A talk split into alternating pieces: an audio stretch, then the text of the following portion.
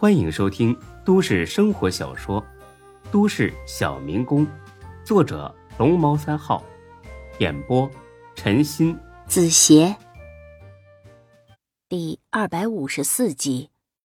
不用，你下通知就行了。第一个就通知他，今晚啊不营业了，五点准时在我办公室开会，开完之后搞聚餐。行。下午四点半。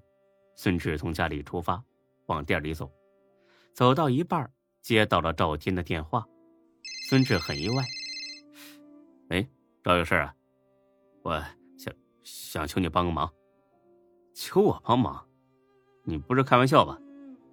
真的。”赵天听起来很着急，说话的口气也很诚恳。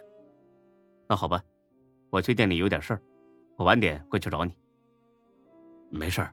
我去找你，你过来吧。五点钟，鸿盛火锅店第一次全体会议开始了。主持人是孙连成，这让才哥很沮丧，他觉得自己快被架空了。估计这一次的经历能让他以后好好的长长记性，不再乱吹牛逼、乱承诺。孙连成那叫一个得意洋洋。特意准备了一个发言稿，足足说了有十几分钟，直到孙志实在听够了，白了他一眼，他才停下。呃，好了，我呀就说这么多了。呃，下面呢，请孙总讲话，大家欢迎。孙志站了起来，欠了欠身，而后坐下。今天呢，找大家来啊，没别的意思，一是部分人员的调整安排，二呢。是宣布一下咱们店里的奖励和惩罚制度。先说第一条，任命董倩倩为总店长，刘永才为副总店长，其余的人员不动。接下来让董店长宣布一下店里的奖励和惩罚制度。大家呢好好听，这可是关系到切身利益的。这场会议下来，才哥彻底懵了。上午接到董倩倩通知的时候，他就觉得不太对劲儿，但没想到事情会糟糕到这种地步。看来这次孙志是真生气了。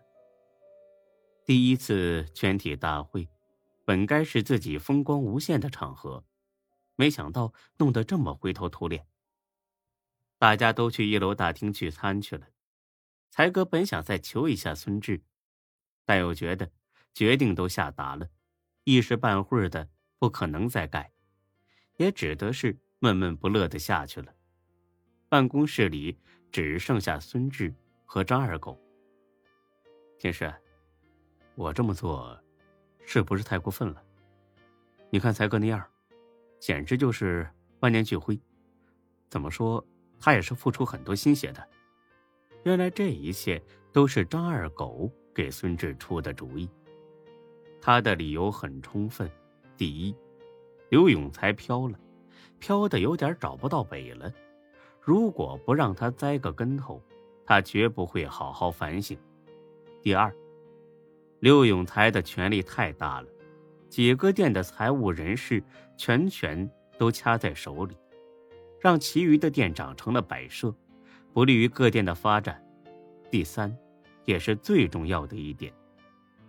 想要将来干出点名堂，孙志就不能这么仁慈。商场如战场，此者不长兵，要用制度管理人，而不是靠个人的喜好和脾气决定店里的事务。孙志觉得很有道理，当即答应了。但是才哥还不知道自己是被张二狗害了。孙志啊，我再郑重的跟你说一遍啊。你这种优柔寡断和妇人之仁，要是不改，以后肯定要吃大亏呀。我知道了，我尽力改啊。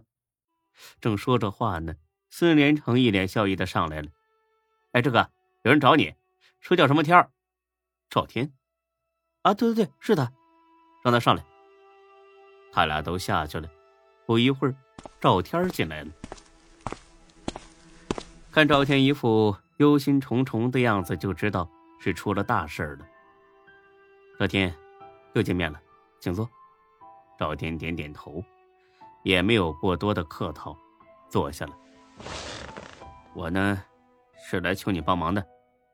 坦白说，孙志不明白他为啥要找自己帮忙，他甚至怀疑这是赵天在阴自己。说说。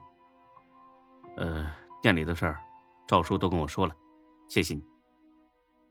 不客气，我也没做什么。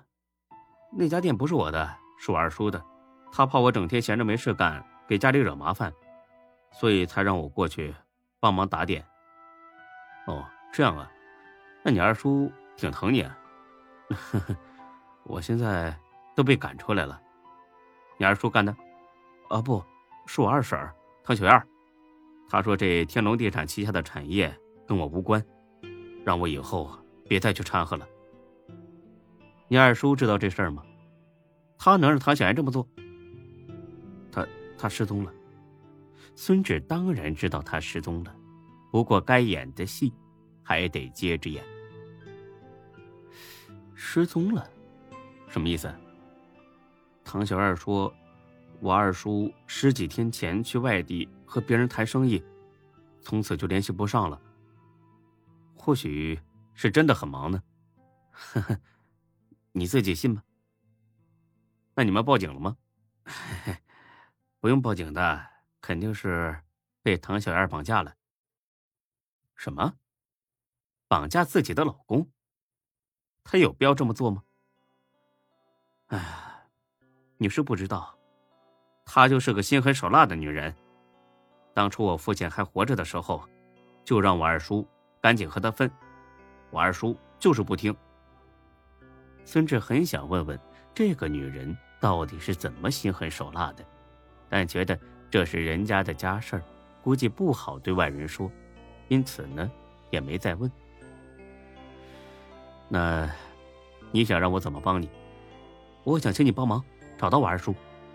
切，那你太瞧得起我了，我没这个能耐呀。我听说你认识很多道上大哥，你听谁说的？我二叔，上次他捞我时候的时候他说的。呵呵，赵天从兜里掏出一张卡，这里有五十万，算是报酬。孙志新说：“果然是瘦死的骆驼比马大。”赵天都混到这种地步了，还能出手就是这么一大笔钱。孙志把卡推了回去。不可以，还可以再加的。我现在就这么多了，等找到我二叔，我再给你加。你放心，我说到做到。钱你拿回去吧，我试试。但是，我可不保证能找到。本集播讲完毕，谢谢您的收听，欢迎关注主播更多作品。